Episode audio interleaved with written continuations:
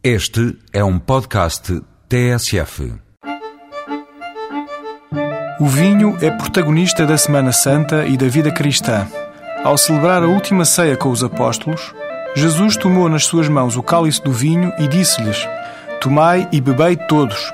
Este é o cálice do meu sangue para a nova e eterna aliança, derramado por vós e por todos para a remissão dos pecados. Fazei isto em memória de mim. Independentemente da religiosidade dos ouvintes, a representação cristã do vinho é a grande base de disseminação deste néctar tão do nosso sagrado pelo Ocidente.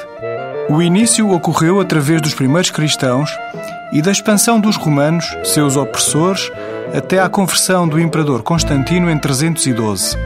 A segunda fase teve como obreiros as ordens religiosas que estão na base da atual ciência vitivinícola desde o aperfeiçoamento de castas até às modernas fórmulas de vinificação. Entre outros religiosos, o monge beneditino Dom Perignon exclamou ao inventar o vinho espumante na região de Champagne durante o século XVII: Vinde, vinde, que estou a beber estrelas.